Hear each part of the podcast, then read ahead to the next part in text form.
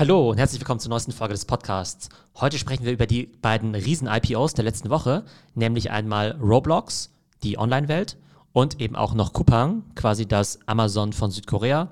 Zwei riesige IPOs und sehr spannende Geschäftsmodelle. Viel Spaß damit. Ich wollte vielleicht noch mal kurz über das Thema IPOs diese Woche sprechen. Und zwar gab es ja diese Woche zwei große IPOs. Grundsätzlich ist ja so, dass ich mich natürlich viel für Aktien interessiere. Ich eigentlich relativ oft mein Portfolio jetzt eben auch umbaue.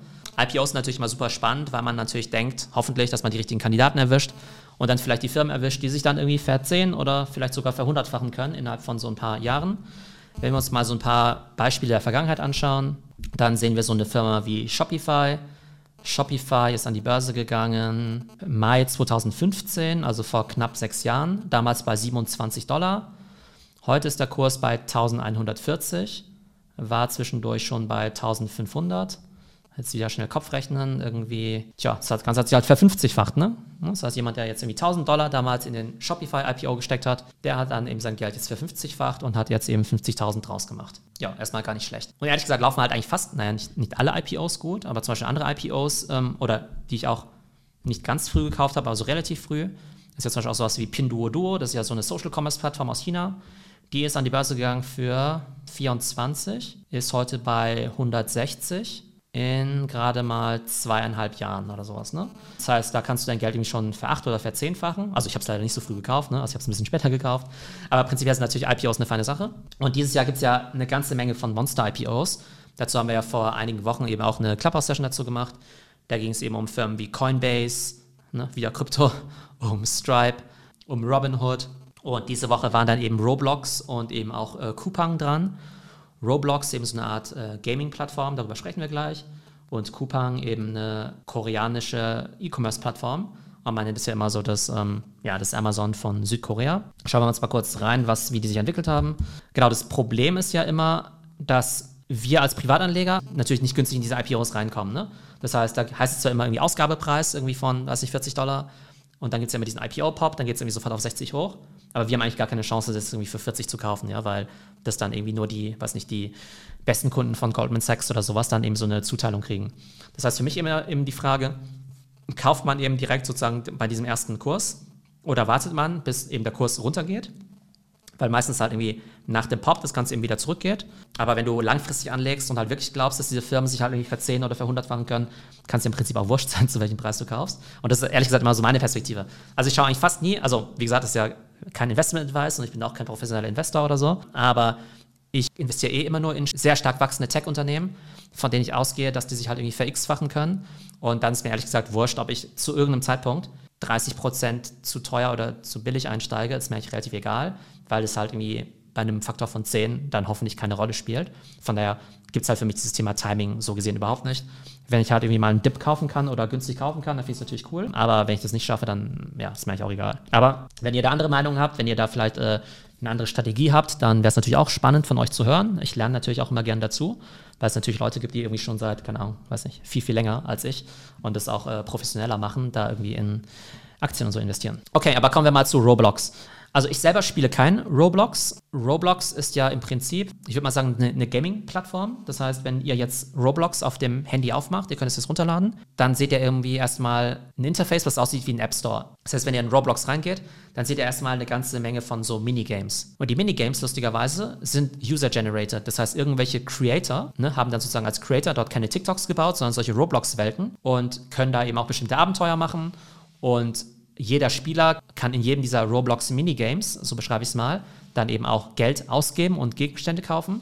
Hat sogenannte Ro Robux heißen die, glaube ich, diese Währung dort. Und der Creator innerhalb von dem Spiel der kann dann irgendwie auch, kriegt sozusagen auch einen Teil von den Einnahmen. Das heißt, ihr müsst euch so vorstellen, nehmen wir an, ich wäre jetzt eben Creator of Roblox, dann würde ich eben mein eigenes Abenteuer bauen, irgendwie Theos Tech Startup Welt und ihr spielt da irgendwie alle rum und kauft euch da coole Sachen und dann kriege ich eben einen Teil der Einnahmen, Roblox kriegt einen Teil der Einnahmen und Apple natürlich, weil denen der App Store gehört, kriegt eben auch einen Teil der Einnahmen. Und ich muss mir die Zahlen nochmal genauer angucken aber es scheint ein extrem profitables Business zu sein, weil ja, virtuelle Währung ist halt relativ profitabel.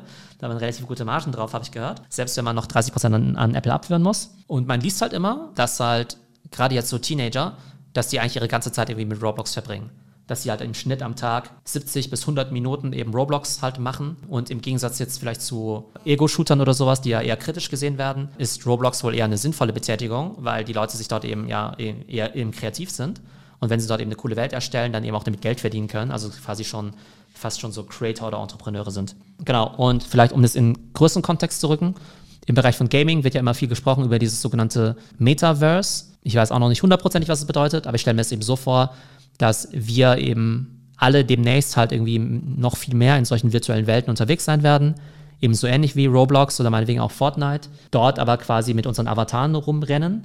Quasi dort eben auch an ökonomischen Aktivitäten teilnehmen. Aber so nicht nur einfach jetzt nur zocken, sondern eben auch so vielleicht auch geschäftlichen Tätigkeiten nachgehen oder ähnlichen. Da spielt das Thema NFT vielleicht auch wieder eine Rolle, weil wir dann eben dort auch wirklich ähm, Gegenstände haben, die zu einem Avatar gehören und die wir dann theoretisch jetzt nicht nur in Fortnite haben, sondern transportieren könnten zwischen Fortnite, Roblox, Clubhouse, LinkedIn und so weiter, wenn wir dann wirklich mal in diesem äh, Metaverse irgendwann mal leben würden. Die sind jetzt eben an die Börse gegangen, Roblox, und sind jetzt mit einer Market Cap von 40 Milliarden am Start, was natürlich schon ziemlich heftig ist. Eine Firma wie EA, also Electronics Arts, die ihr wahrscheinlich alle kennt, die haben eine Market Cap von 37 Milliarden.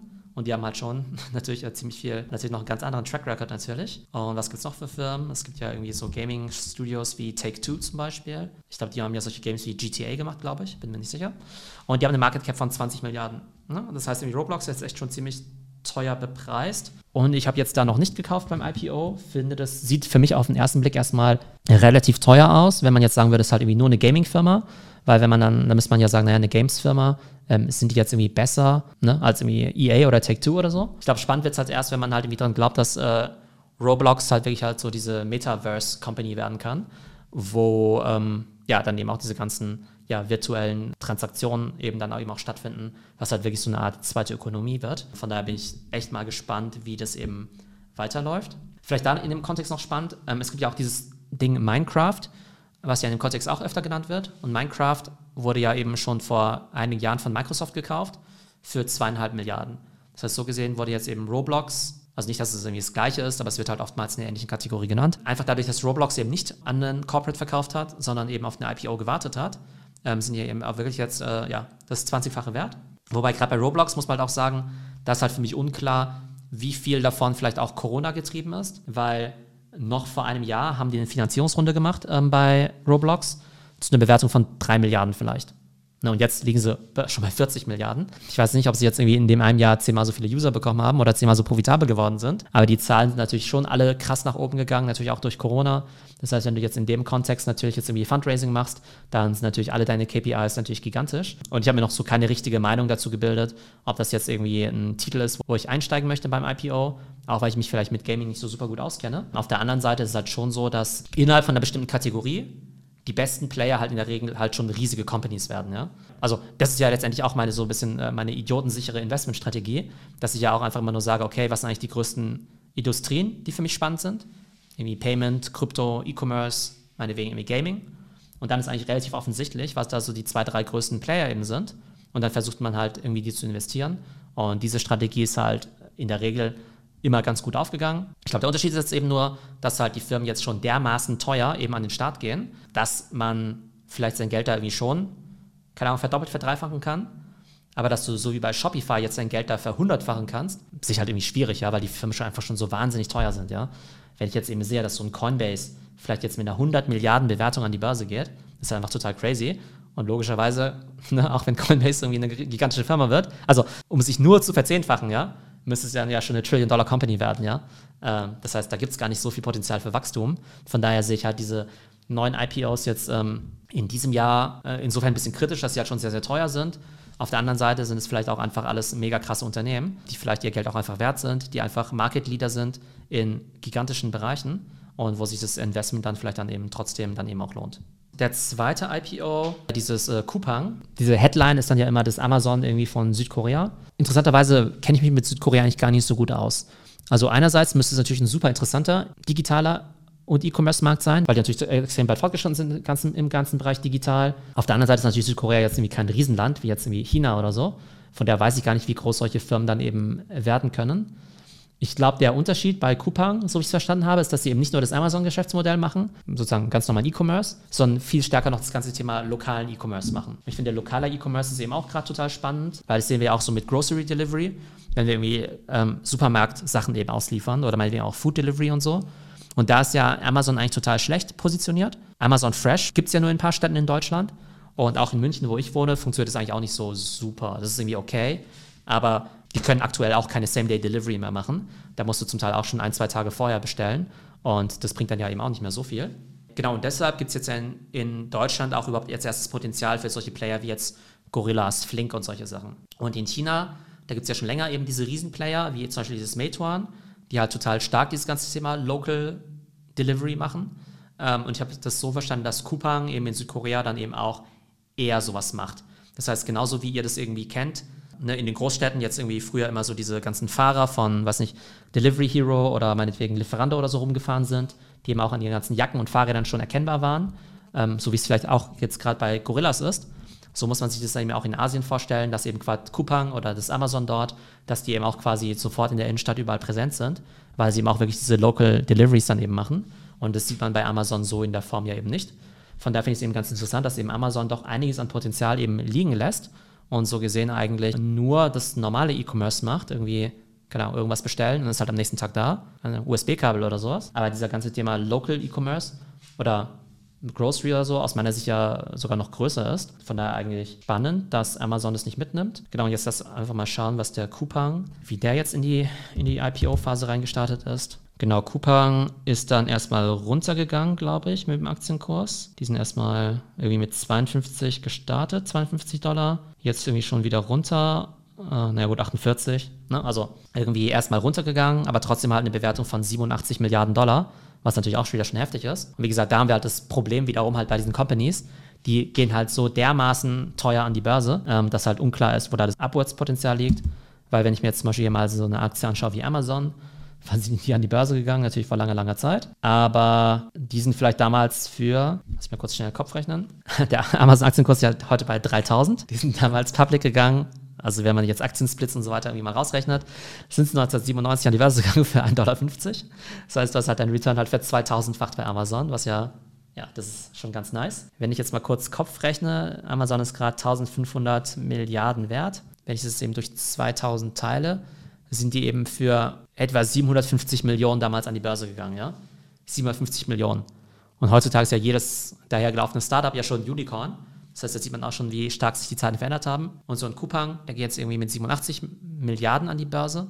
Das heißt, so gesehen ist der halt, hat ja schon mal eine 100 mal so hohe Market Cap beim IPO wie damals eben Amazon. Ne? Also klar, andere Zeiten, die mittlerweile ja auch 20 Jahre vergangen, aber auch da halt wieder unklar, wie schnell können diese Dinger eben wachsen. Auf der anderen Seite haben wir ja vorhin gesehen, solche Dinger wie Pinduoduo oder sowas in China sind ja auch an die Börse gegangen, auch schon alle relativ teuer gewesen und trotzdem eben mit einem krassen Return.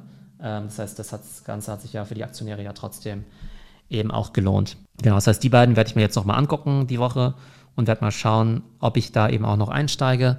Aber vor allem ist halt für mich gerade immer so ein bisschen die Abwägung, wo kaufe ich eben IPOs oder wo kaufe ich eben Krypto ich glaube, bei meinen ganz normalen Aktien wie sag mal, Apple, Amazon, Tesla und so weiter bin ich ganz solide aufgestellt. Da möchte ich eigentlich gar nicht so viel ändern. Genau, aber wenn man eben schaut, wo das Potenzial für den Rest des Jahres liegt, dann genau entweder noch mehr Krypto oder halt welche von diesen IPOs mitnehmen. So, das war unser kurzer Recap zu den beiden Mega-IPOs der letzten Woche, Roblox und Coupang. Die nächsten Wochen werden auf jeden Fall auch wieder spannende IPOs dazukommen, zum Beispiel vielleicht auch Coinbase und Robinhood, die auf jeden Fall eben auch extrem spannend sein werden. Wenn ihr über neueste IPOs up to date bleiben wollt, dann abonniert den Podcast und geht auch auf trends.fm, wo ihr das Ganze eben auch sehr gut verfolgen könnt. Ich hoffe, es geht euch gut und bis zum nächsten Mal.